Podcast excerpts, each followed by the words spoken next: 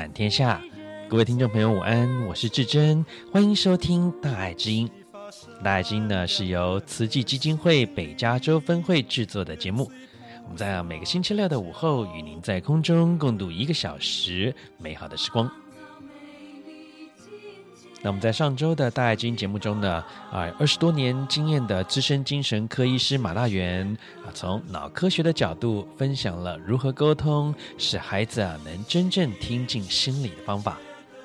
然而啊，如果您的孩子有忧郁倾向啊，啊，或是容易生气、注意力无法集中，或是啊，无论做什么事都提不起劲啊，那么大约有六成的几率啊，可能是因为体质造成的哦。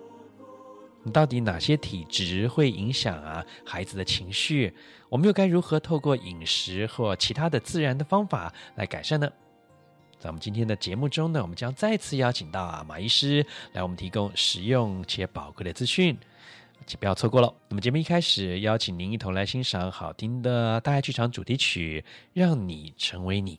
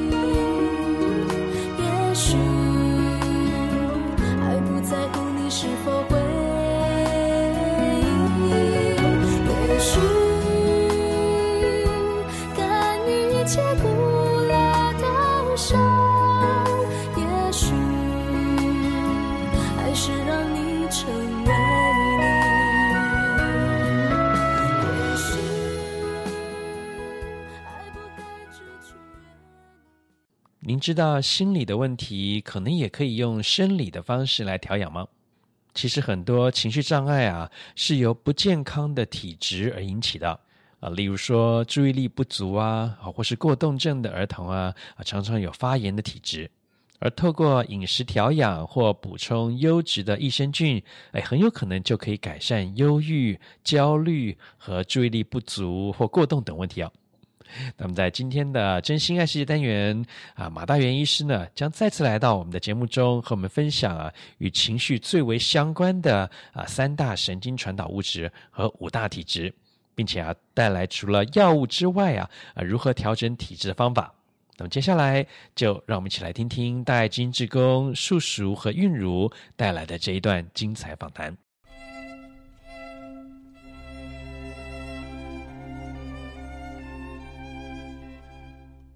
爱基金的听众朋友们，大家好，我是韵如，我是梁素素，很开心今天又在空中与各位听众朋友们相聚。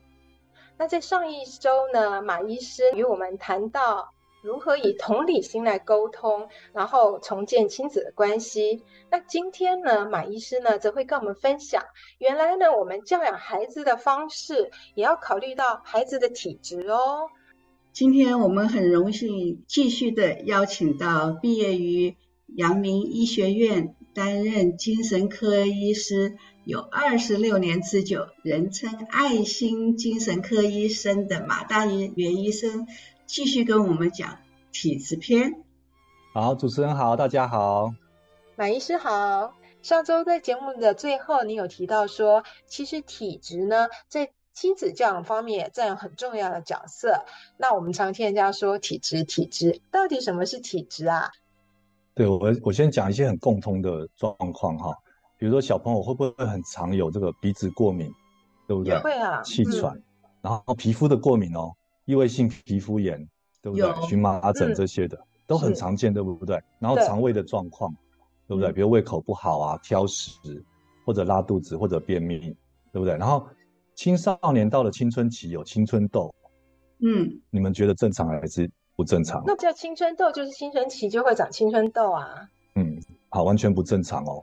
好，这都是体质，这都是体质哦。就体质 OK 的青少年是不会长痘痘的，对不对？那这些都是表象哈。哦，还有一个很常见的就是你看一下孩子的指甲，好，如果指甲长得凹凸不平，或上面有白色的斑斑纹，或者被他啃的短短的。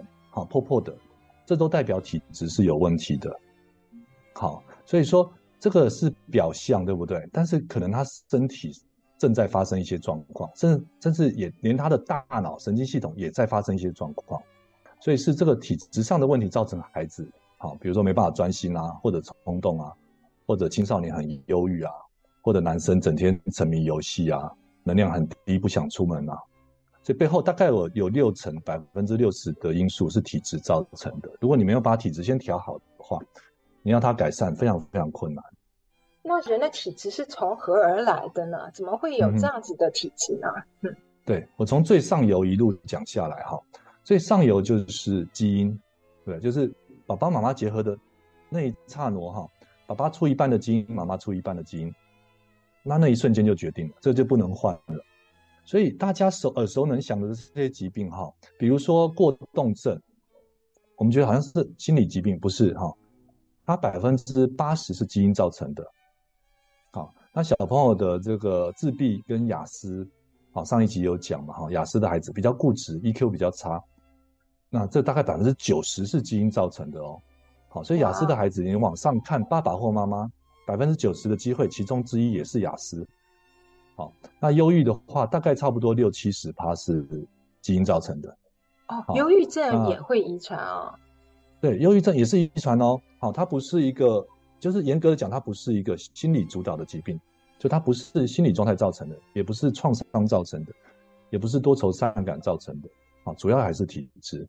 好，那其他像躁郁也是八十趴。都是体质造成的哈，所以体质是我们常常忽略的一件事情啊，甚至焦虑啊、自律神经失调也可能都是体质，可能是这个基因哈，就遗传就造成的哈。好，那基因，那大家可能就很悲观，对不对啊？我爸爸忧郁，妈妈焦虑，那完了，我这辈子是不是没办法快乐了？哎，其实对啊，那怎么办？嗯，还有第二个要素，好，这个要素就叫做表观，啊，表观遗传，哈，就是说我有这个基因，但是我要表达或者不要表达。好，这是可以，我们可以借由一些生活习惯来决定。所以你有家族里面有忧郁的基因，啊，或者是有糖尿病的基因，你也可能不得忧郁症，不得糖尿病。好，这个叫做表观遗传。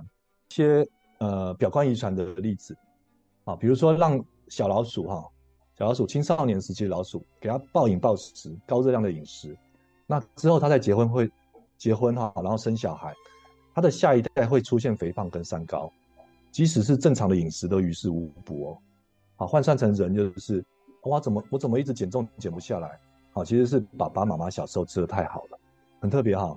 是。好，那再来就是另外一个研究哈，更惊人，就是也是让小朋友或者青少年的老鼠，我是我去一直惊吓他，一直吓他，把他吓到变成胆小如鼠。好，那这个小朋友长大之后，结婚生小孩，他的下一代跟下下代，好，目前已知是两代，都有可能是胆小如鼠。好，就是他，他这个焦虑的特质会遗传到两代。呃，等于是说先天的基因会遗传，那后天的遭遇或者生活的习惯，好，情绪的模式也会遗传下去。哦，然后还有一个很惊人的研究，好、嗯，就是这个妈妈如果小时候不不关心孩子，不在意孩子，那小朋友的大脑的啊呃基因的表达了哈，基因的表达会开始产生变异，好，这很特别哈，就造成他一辈子的焦虑。嗯、好，所以结论就是说。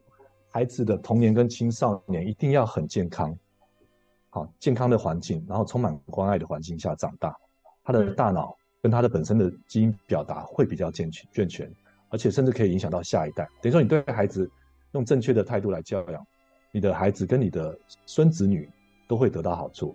哇，所以不光是对自己的孩子有帮助，还有可能影响到孩子的下一代啊。下一代，对，目前已知是两代。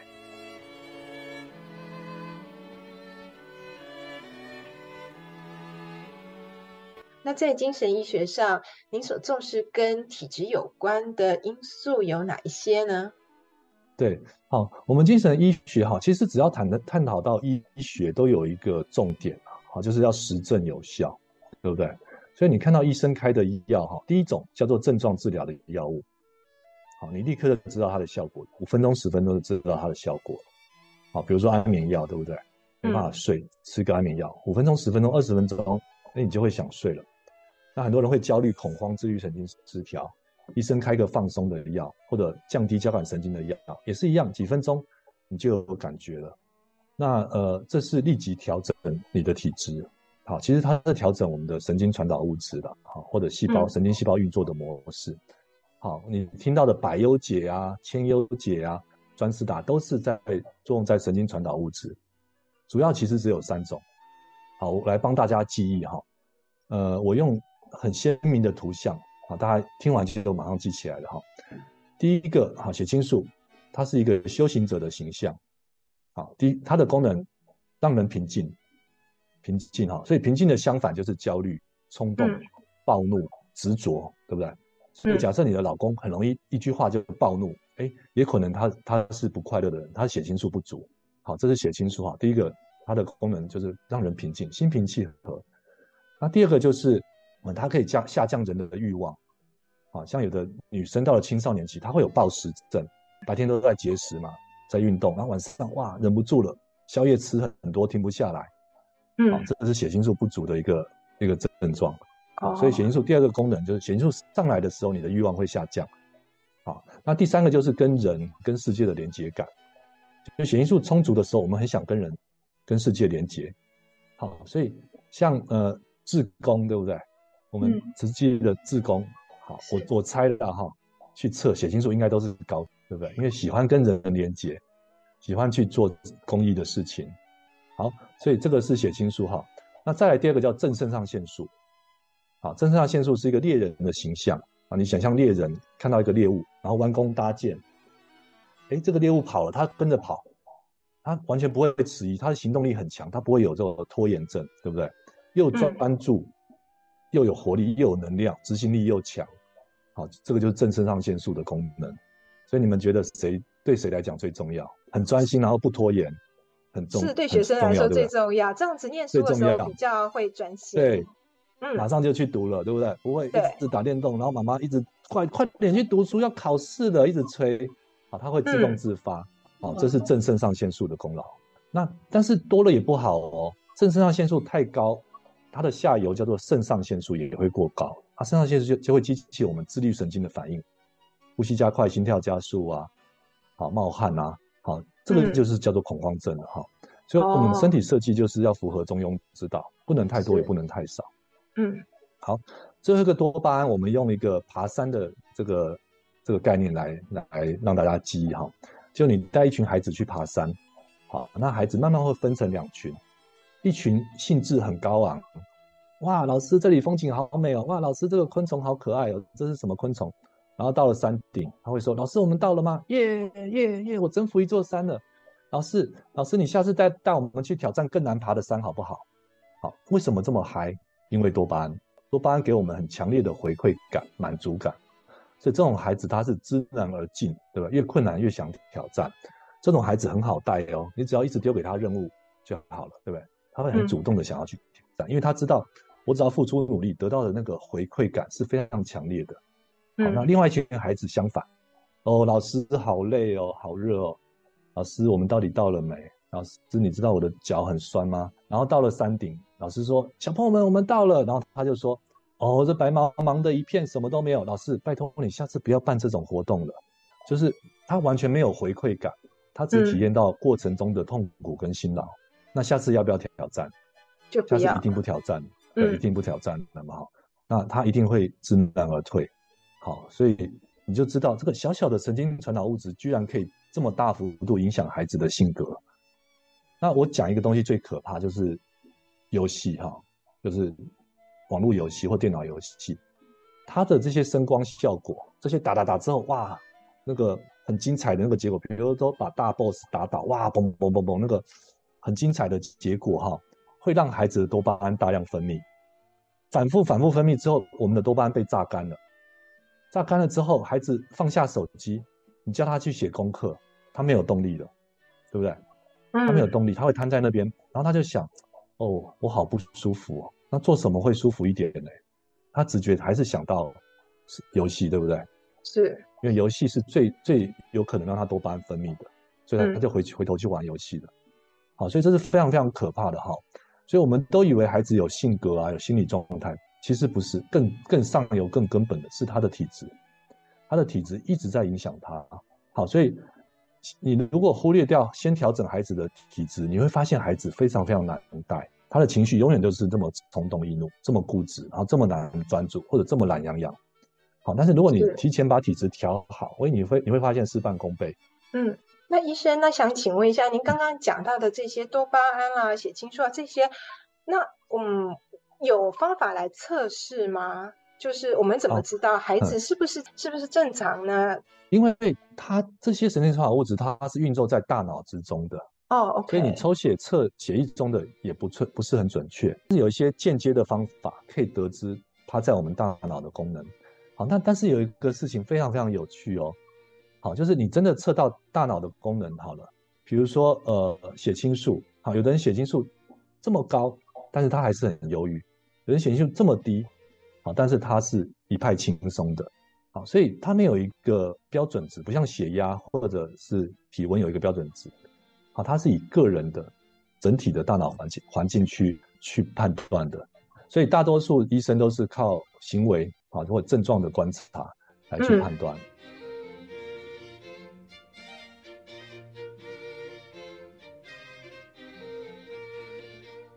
我记得医生，您上次好像有提到五大体质哈，那这个五大体质可以麻烦您跟听众也来介绍一下这五大体质吗？对，因为我们医学之前哈，之前在医学院跟医学跟医院受的训练哈，其实就是刚刚讲的症状治疗跟调节神经传导物质，啊，百忧解啊、千忧解、乐富德啊，或者是小朋友吃的利他能专治达，都是在调节神经传导物质。好，然后安眠药啊，或者放松的药，都在调，都在症状治疗。好，那医学大概就是教这些。好，然后再加上心理学，好这些。可是其实比神经传导物质更上游的就是体质。好，那是更根本的。而且好消息是，它是我们自己可以调整的。好，所以爸爸妈妈可以帮孩子来调体质，好，也可以帮自己来调体质。那我看了很多关于体质的这方面的研究，好，或者书籍哈。我大概把它分成五大体质，好，这五大体质就是目前医学界慢慢慢慢越来越重视的。好像台湾有一个台湾营养精神医学研究学会，好，名字很长哈。他就是发现越来越多论文，好支持说体质对于情绪的影响也非常非常大，好，所以他就聚集了一群专家去专门把这些资料整理出来，好，如果所以如果大家对于体质有疑问，因为我讲到体质，很多人会联想到一些贵桑桑的那些保健品嘛，对不对？是啊，哪些是真的实证有效？好，这个是呃，可能大家要去查。好，就比如说学界有没有一些定论已经出来的哈、嗯？好，那我接下来就分享哈，呃，比较多多这个孩子或者成年人会有的体质上面的状况。嗯，好，第一个就叫做发炎，这应该是最普遍的。嗯，好，比如说过动了百分之九十甚至九十五都合并鼻子过敏或者皮肤过敏，那这个过敏只是表象哦，其实他全身都在发炎，甚至他的大脑、他的神经系统也在发炎。好，所以他的不专注是发炎造成的。好，那另外一个青少年他的忧郁也是发炎造成的。好，那你的焦虑、恐慌、自律神经失调也可能也是发炎造成的。那发炎是怎么来的呢？排名第一的原因是甜食跟淀粉，很特别哈、哦。对，就是我们现代人的这个饮食哈，甜食跟淀粉真的太多了。啊，比如说青少年很常回到家哈，就是又渴又饿，对不对？他可能就会在路上买一个珍珠奶茶，好像一喝下去，空腹喝这种高甜、高糖分、高淀粉的东西，好，马上就会引发发炎体质。那再来就是个别的过敏源，那这个要验了才知道哦。好，比如说抽血哈，实际的化验，啊，比如有的人对牛奶过敏，有的人对于花粉过敏，有的对尘尘螨过敏，哈，这是个别的过敏源。好，那。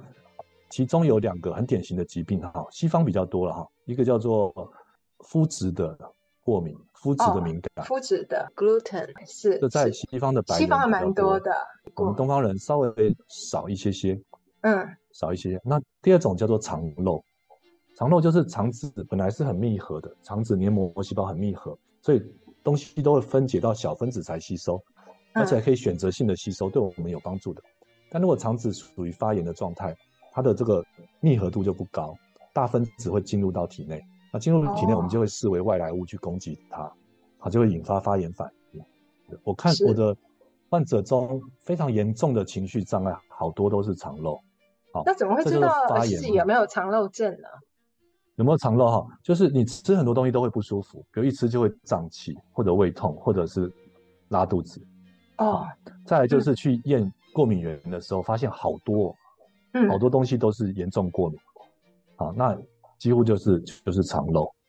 所以您刚刚说，如果呃有过敏啊，或者是肠漏症啊这些的话，就会造成发炎体质，对吗？对，那呃，比如说你如果上这个营养精神研究学会，哈，看到很多论文支持一件事情啊，比如小朋友的过动或者大人的忧郁，其中一个疗法是降发炎，嗯，把发炎降下来哈，好，就会发现哎，他的。专注力或他的忧郁改善了，好，那不是靠药物哦，是靠食品。那目前呃降发炎最好的食品是鱼油哈，尤其是 EPA 类的鱼油，其实是欧米伽三了哈，嗯，欧米伽三，好，尤其是纯的 EPA 哈，因为欧米伽三分三种，ALA、DHA 跟 EPA 嘛哈，EPA 是降发炎是最有效的。好，那我知道我的听众很多是吃全素的。那你可以去找寻植物的鱼油，嗯，就是植物性的 Omega Three，要挑选 EPA 比较高的，OK，比较高，小朋友要五百毫克以上，大人要一公克以上，这个就有显著的降发炎的效果。嗯、如果你吃一吃，哎，确实发现小朋友的呃鼻子过敏啊、皮肤过敏改善了，你会发现他的专注力跟跟情绪也同时也改改善了。然后这样的值得一试哎哈。对，好，这个是最常见的发炎体质。好，那嗯。根本上来讲，还是要戒掉甜食跟淀粉，尤其是空腹不要吃甜食，好，然后找到自己的个人的过敏源，把它先停掉。那第二个体质也很常见哦，叫我把它叫做坏乘客，就是我们想象，呃，身体是一艘太空船，太空船的主人是谁？其实不是船嘛，是里面的乘客。是。那我们身体很多乘客哦，他住在我们的肠道里面，好，它的数量比我们多。好，我们身体大概有四三到四十兆个细胞。那肠道中的这些居民哈，其实就是细菌了哈，大概随便都会超过一百兆。哇！然后他们的 DNA 很强势哈，所以很多人都很多专家甚至说，其实你的大脑、你的身体不是你在主导，是你的乘客在主导，就是你住在你肠道中的这些细菌在主导。那坏的细菌，哇，它就给你作怪，比如偷走你的能量，让你很累，好，或者让你不专心，或者让你自律神经一直失调，容易心悸啊、胸闷、到处不舒服，或者也也可以让你发炎，变成肠燥，哎，变成肠漏症。那好的好的细菌就可以帮助你合成维他命，然后去提升血清素这些，好，让你的心情更好。好，所以我的经验是，假设孩子或者自己的情绪或者专注力合并肠胃的症状，啊，尤其是这个胀气啊，或者是肠肠燥症啊，就常常有压力就会腹泻，或者吃完东西肚子就不舒服，大体上都是属于这个坏乘客的体质。哦，就是肠道里面这个呃细菌，对，住的细菌多，可能坏菌太多了，是这样子。所以它的改善方法也很简单，就把它置换掉，把它置换掉。怎么置换呢？呃，补充益生菌跟益生元啊，益生菌就是好的细菌，益生元就是这些好的细菌的食物。好，益生元其实很简单，就是比如说水果，好，青菜水果是很多细菌的益生元。嗯我觉得有个比较有效率的做法哈，就是你看看你什么时候会拉肚子，啊，拉完肚子之后，哎，赶快开始规律的补充这个益生菌，好，看是综合的益生菌，或者现在有一些功能性的益生菌，比如说有降过敏的益生菌，有改善心情的益生菌，啊，你用它来置换你体内那些不不 OK 的细菌，嗯，好，这是第二种体质。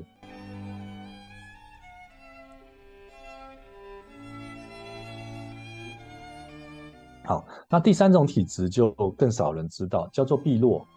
啊，它的写法是一个口一个比较的比，然后一个个口一位各位一个各位先生的这个个哈。嗯，真的没有听过哎，没有听过这个名字。因为 它是一个化学物质叫 pyro 了哈，所以音译成碧落哈。那这个碧落体质的人，呃，他的特征就是小刺激大反应，他的情绪反应特别激烈，特别激烈哈。那他外观有些特征，比如皮肤特别白。然后眉毛比较稀疏，然后身材是可能是虚胖的，胖胖的，或者是很瘦，像林黛玉一样很细很瘦。好，那女生通常是漂漂亮亮的，因为很纤细嘛，好，然后五官比较精致，然后再来你看她的指甲，好，通常是有一些状况，比如说会啃得短短的，好，或者上面有一些白色的斑纹，好，然后再来就是头发比较细，或者比较容易掉头发，然后容易有肠胃的问题，早上会没胃口啊，很多孩子早上。是吃不下东西的，但是到晚上又胃口大开，尤其喜欢吃比较口味重的东西，然后皮肤可能有些状况，比如说青春痘啊，或者湿疹啊，或者皮肤的那个成长纹会特特别明显，这一类型的体质哈，就叫做闭络。那闭络体质人，他体内会缺三个东西：缺锌、缺维他命 B 六，还有缺生物素哈，缺这三个东西。所以生物素是可以影响头发、跟皮肤、跟指甲的健康。哦、所以为什么他们的头发、皮肤、指甲容易出问题？那锌跟 B 六就跟情绪非常相关的。好，锌会让人有能量、有专注力。那 B 六是调节我们刚刚讲的三个神经传导物质：血清素、正常腺素、多巴胺最重要的一个催化剂。嗯，好，所以可想而知，锌跟 B 六不足，孩子的情绪啊、专注力就会有很多状况。嗯。那我的经验，，B 六是改善最快的，大概一到两周就有很显著的改变。啊，补充锌，补充 B 六，然后补充抗氧化剂，哈，这三个补充上去，大概一到两周，你会发现，哇，他的情绪平静下来，或者他的专注力提升了，啊，这是改善最快的了，哈。所以如果没有诊断出来，我觉得有些可惜，哈。那医生，您刚刚提到抗氧化剂，哈，哪一些东西里面抗氧化剂比较多呢？啊。诶，如果是食物来讲，哈，比如说深色的植物，对不对？像深深绿色的蔬菜，蔬菜吗？嗯哼，对。然后蓝莓，对不对？嗯，深色的这些水果，哈，然后姜黄，好，这些都是很好的抗氧化剂。那如果营养的话，就非常非常多了，像维他命 C 啊，好，然后维他命 E，然后呃葡萄籽啊，Q10 啊，还有慢慢。很红的哈，一个叫做硫辛酸，啊，一个叫做 NAC。我好像有听过硫辛酸，嗯，有听过吗？哈，像最近疫情哈，很推 NAC 哈，它是一种氨基酸，嗯哼，它可以抗氧化，也可以提调节免疫力，可以强壮我们的呼吸道。好，这些都是很典型的抗氧化剂。嗯哼。好，这个在如果是美国的话，应该都非常非常容易买到，而且都不贵。好，那最后两个体质哈，就是甲基化的高跟低。甲基化的高跟低。什么是甲基化呢？嗯，甲基化就是我们基因呃，它要表现，我们上之前面有讲那个呃表观嘛哈，就基因要表现或者不表现或者表现的程度是由甲基化来决定的。嗯，好，所以甲基化的影响非常非常广。好，但是有一个这样子的趋势了哈，就甲基化比较低的人，他的血清素、正肾上腺素、多巴胺会比较低。好，可能三个都都低，或者某一项会特别低。好，所以甲基化低的人，他有一些特征，比如说他他很容易焦虑，然后很容易执着。好，就小朋友，比如说写字一定要写得很工整哦，写的他觉得不满意就一直擦掉。好，你不要很开心哦，其实可能代表他的血清素是不足的，他有一定的强迫症的倾向。嗯、好，那这些人他自我要求会比较高，所以通常成就也会比较高，比如在学校就课业比较好。啊表现比较突出的那一群，但他们不见得快乐，因为他内在的压力会非常非常高。好，所以成功人士很多都是甲基化偏低的。那另外一一部分叫做甲基化偏高的体质，那就相反。好，整个人感觉起来是比较与世无争的，比较懒懒散散的。嗯。好，然后不在意成绩，也不喜欢运动，但是又很喜欢艺术，喜欢音乐，喜欢看小说，然后很有爱心，喜欢小动物。啊，会参加志工，喜欢公益的这些事情。嗯、那他们也有些特征，比如说他们听觉会比较敏感，听到声音会觉得容易烦躁。那你可能只是在跟他聊天，他就觉得你在念他。好，然后再严重也就会有耳鸣。好，再严重就会有甚至会有幻听。好，然后容易头痛，容易肩颈酸痛。好，然后哦，还有一个很显著，就会容易眼睛干、嘴巴干。嗯，好。这是甲甲基化偏高的人，他们的血清素、正肾上腺素、多巴胺是偏高的，哦，所以他们吃百忧解啊、千忧解、乐富德这些反而会不舒服哦，反而会不舒服，嗯、所以这个是医生要很注意的。嗯，你看这个百忧解的说明书，它会有个黑框的警告嘛，就是说有些人吃了反而会增让忧郁加重，甚至产生自杀的风险。我的推估都是甲基化高的人，他们血清素比本来就偏高了，你又把它拉得更高，他就更烦、嗯、更不舒服。好，所以这一类的人反而是要去降降血清素、正肾上腺素、多巴胺，把它降下来，哎，它就舒服了。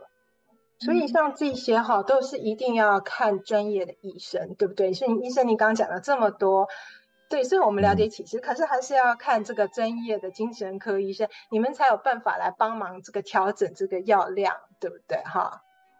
呃，因为体质是。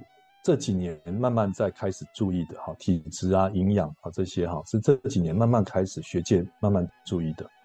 所以也许你的医生会说这是无稽之谈哦，嗯、啊哪有什么发炎体质，哪有什么闭络什么啊，肠道的细菌怎么可能影响人的情绪？有可能医生会这样子讲，对。但是我可以肯定的讲，他已经进入学界了，因为有相关的学会已经成立了。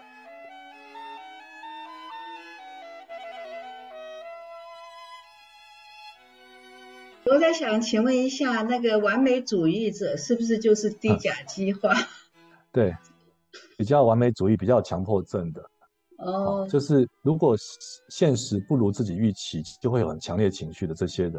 对对对，大多都是低甲基化。哦，那要怎么样改善呢？低甲基化的话，呃，就是他要提升血清素、正肾上腺素、多巴胺。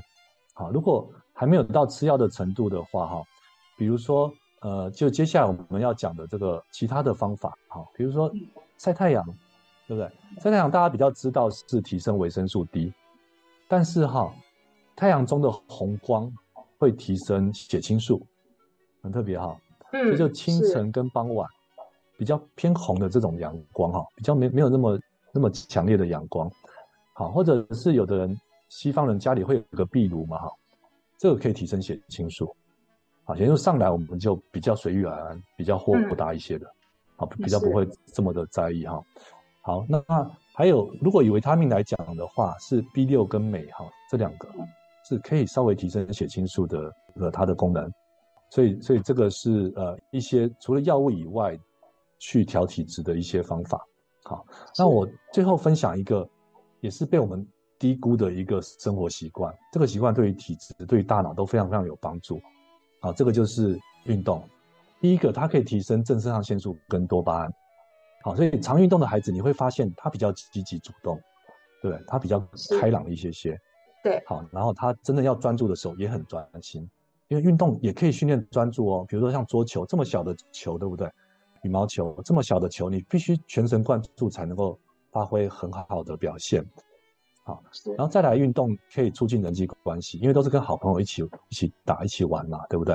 好，也也有一些人际上的互动交流。那运动再来还有一个更棒更棒的事情，就是它可以促进脑细胞再生。哦，运动也可以促进脑细胞再生哦。对，我在读医学院的时候，教科书是说脑细胞不会再生的。好，是差不多这十多年开始，哇，发现脑细胞原来可以很蓬勃的再生。嗯，比如说运动就是其中之一。好，然后补充特定的营养，它会再生哦。好像姜黄啊。好像黑巧克力啊，像是这个蓝莓啊，好，这些可以稍微促进它的再生。好，然后做一些有挑战的事情，比如说下棋啊，好，或者学一个新的技能，哈、嗯，都可以促进它的再生。那还有一个很特别的，啊，这个大家一定想象不到的，就是饿肚子。饿肚子也可以促进脑细胞再生！脑细胞再生，对。哦。你看所有的动物，如果肚子饿的时候，它不会变得很消极哦。对不对？它会变得更积极，对不对？更积极去打猎，嗯、去寻觅食物，他的大脑会活过来。是，所以大家不要害怕饿肚子的感觉。像现在会推一六八嘛，或者生酮，证据证明这是对身心健康是有帮助的。是，嗯，但是一定也是要依照自己的身体状况，或者询问过专业的意意见之后再来做。对，比如说你已经有糖尿病，已经在吃血糖药了，你可能就不能随便饿肚子，随便生酮。嗯好。请问马医师，如果说吃像忧郁症，他们吃药的话有没有副作用？好好，对，OK，那我我这边就提醒一下哈。嗯，好，所以呃，今天分享了包括营养，好，包括运动，好，包括晒太阳，好，甚至包括饿肚子，好，这些都是调节体质的好方法。好，如果本身健康是 OK 的，好，或者你询问过医生也说 OK 的话，大家都可以自己尝试一下。好，或者收集更多的资讯之后，好，然后再来试看看。好，我建议大家很心平气和的去体验。好，你的身体会告诉你说这些做法到底对你有没有帮助。但是如果做了之后，好，你的情绪还是依旧，好，或者是说非常的焦虑，自律神经还是失调，很痛苦，很不舒服，或者孩子还是很容易暴怒，还是沉迷游戏，还是很不专心，那可能还是要寻求专业的协助。好，医生会做更更详细、更深入的检查，还有治疗。不要忘忘记还有心理这方面的资源，嗯、对不对？就我们讲百分之六十可能是生理主要造成的哈，那剩下百分之四十也是跟心理相关哦。就我们心灵如果健康、如果强大的话，很多生理的这些状况也是可以去去克服的。好，嗯、那很多人会有个疑问，就是说。哇，这个药物感觉起来，精神科的药物好可怕哦，对不对？嗯、要么就会依赖，要么可能会不会伤肝啊、伤肾啊、伤胃啊，啊甚至有些消息，什么安眠药会让脑细胞呃容易受损，容易变得失智症哈。那、嗯、我给大家一个信心哈，就是药物都是经过政府严格的把关、严格的把关检验，而且通常都要很长年的研究跟临床的市场上的经验。去证实这个是药，这个药物是安全的，才能够在市场上流通，医生才会处方它。所以我，我可以跟大家讲，说精神科的药物不会伤肝，不会伤肾，不会伤胃，也不会造成脑细胞的受损。啊，但是至于需要什么种类、什么剂量，一定要跟医生好好的去讨论，然后去很明智的去使用这些药物。好，那有个好消息哈，就是某些抗忧郁的药物可以，也可以促进脑细胞的再生。哇，真的。特别好，这是这几年的研究发现，所以它的改善忧郁的效果是因为脑细胞再生了。对，比如说像很多成年人有脑雾，有脑脑袋钝钝的，好，那他的忧郁是属于那种，呃，很没有活力的，对很多事情都没兴趣的，可以跟医生讨论适不适合这一类的药物，让你的大脑更健康。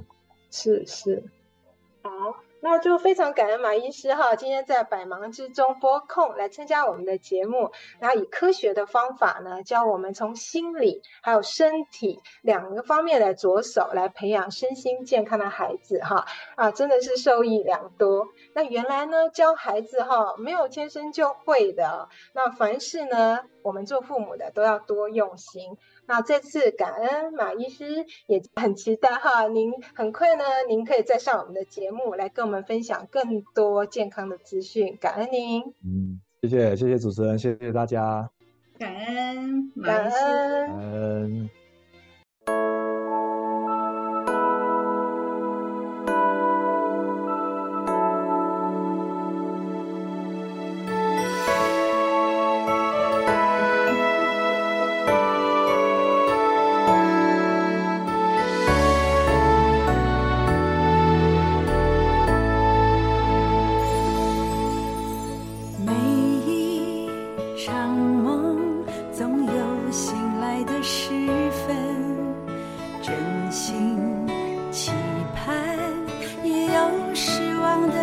能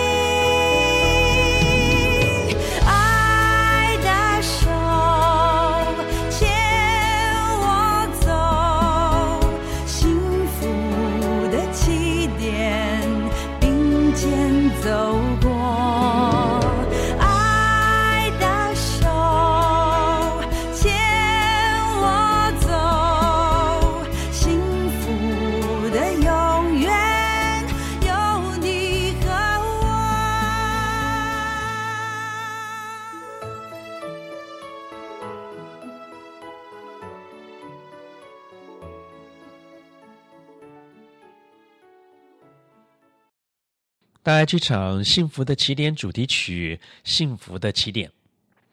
您现在收听的是慈济广播《大爱之音》。这个节目在每个星期六下午两点到三点，FM 九六点一频道播出，同时也在大爱网络电台大爱 Radio 到 TW 播出。如果您对节目有任何的建议或回响，也欢迎您拨打我们的专线四零八九六四四五六六四零八九六四四五六六。接下来。让我们一起恭敬的心，虔诚聆听正言法师的智慧法语。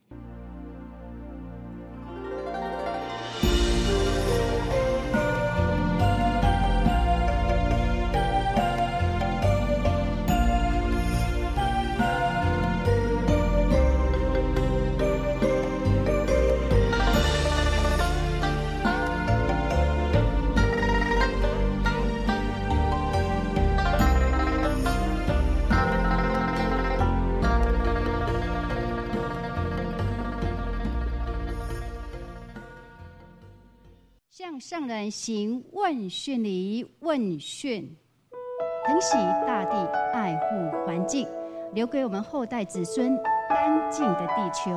云林环保教育站总共有六个站，目前大概约有五百位的志工，有很多都是六七十岁、八九十岁的长者很多，所以我们着重在关怀我们环保志工。另外，我们更是需要来接引更多的菩萨进入环保的志工的里面，以发挥更大的良能。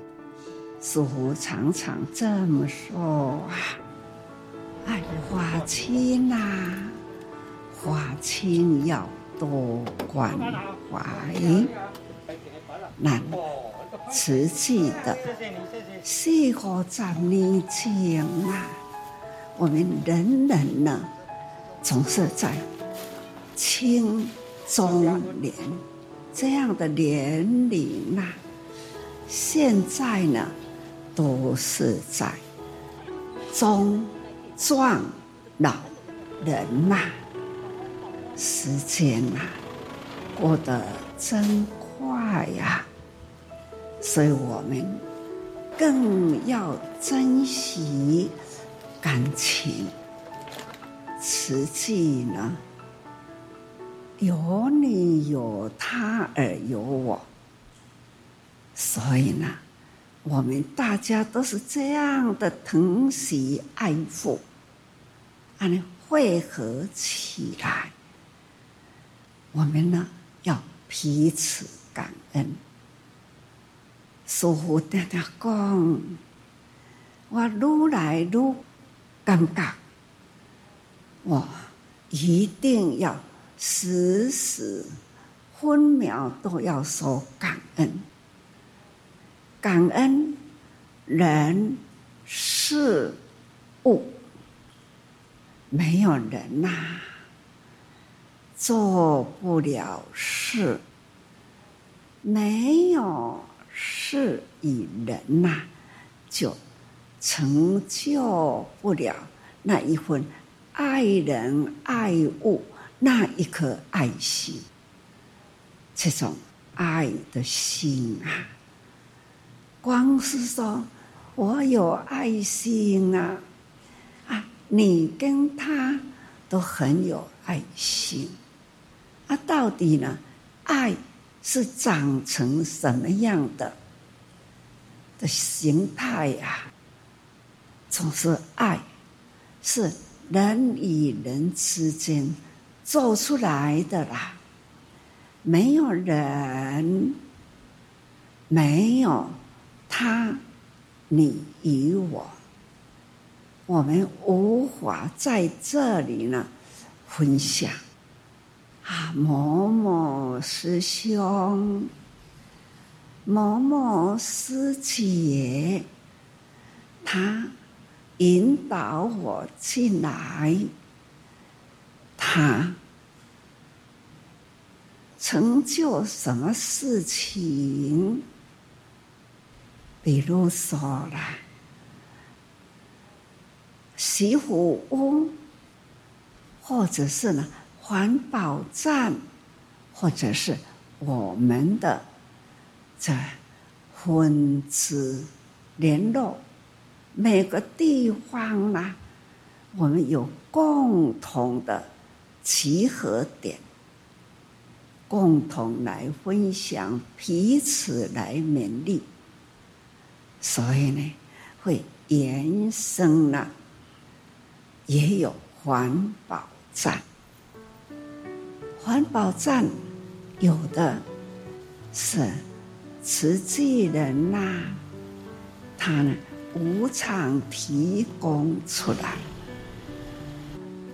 让我们安心呐、有个地点可以做环保，发挥了爱惜物命，同时呢。也可以给我们呢有这样一个联络处，有地点呐、我们呢人才能有汇合的地方。是丰科师兄，一做环保十多年，一逐工拢是新华乡结束利用。透早做环保，下昼时去工地做摒扫的工课。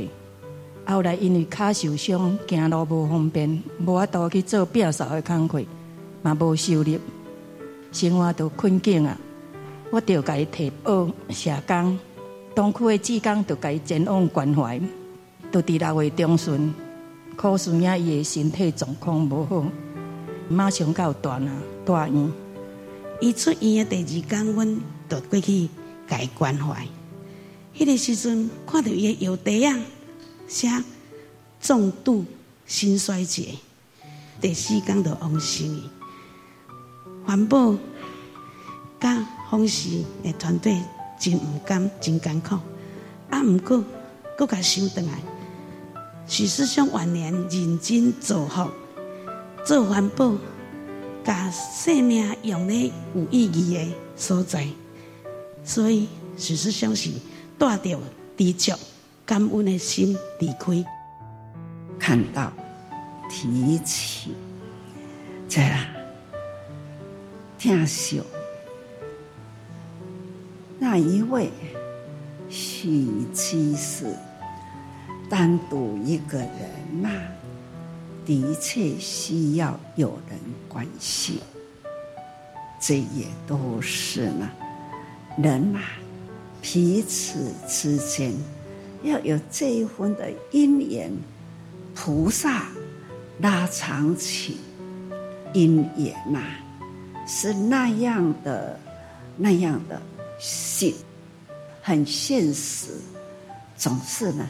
来时那个时间，去的时候也等不了，再延延几个秒钟，这就是人生无常。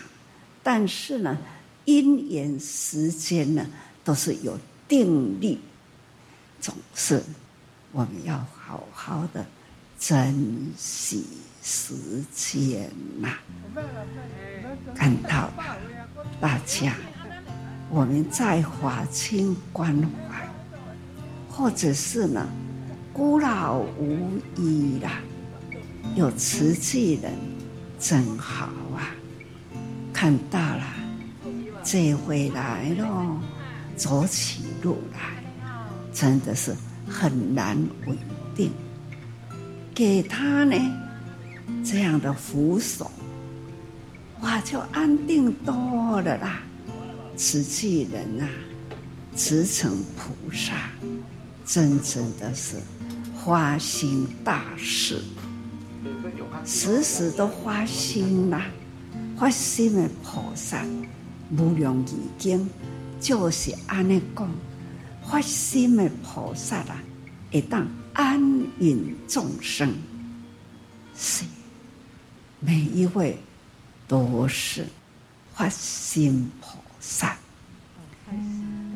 听到大家的分享，回向给了师父，师父呢，总是一直心中起了最敬意、真敬重的意啊。我会感觉讲，家在哦，家在。咱有助者哦，那助者呢？有这样一大群一大群的菩萨，所以发挥起了人人菩萨心啦，社会呢就安全多了，真的是感动哦。那我们现在这个时代。慈济人呐、几十年来为人间社会付出，大家应该都心里都很清楚。但是呢，如今啊，每一场啦，讲话拢要甲大家人讲，我们要互相一定啦。华亲要关怀，个另外一项呢？现在这个时候非说不可。还有呢，要勉强的大家尽力能做得到。智慧，你了解师父要讲虾米吗？大哉教义呀！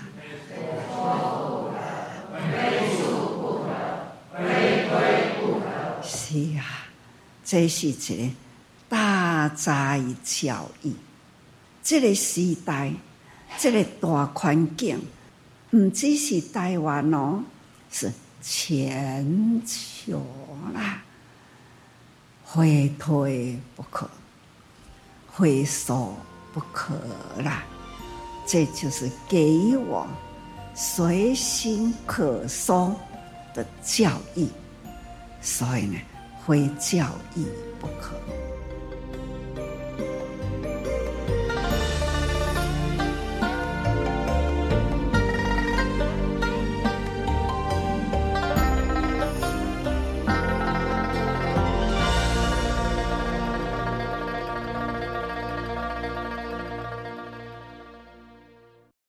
以上证言法师开示来自大爱电视台。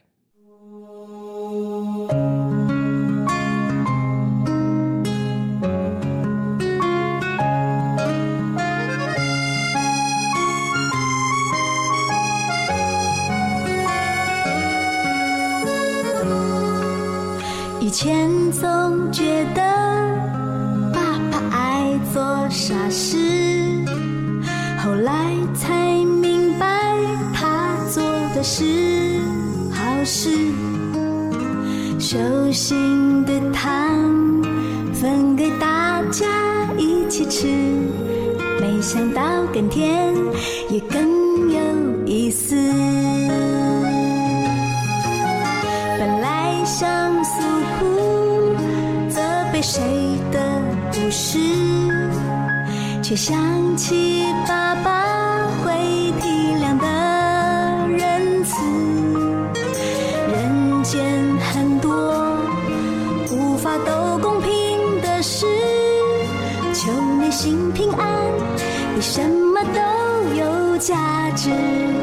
想学。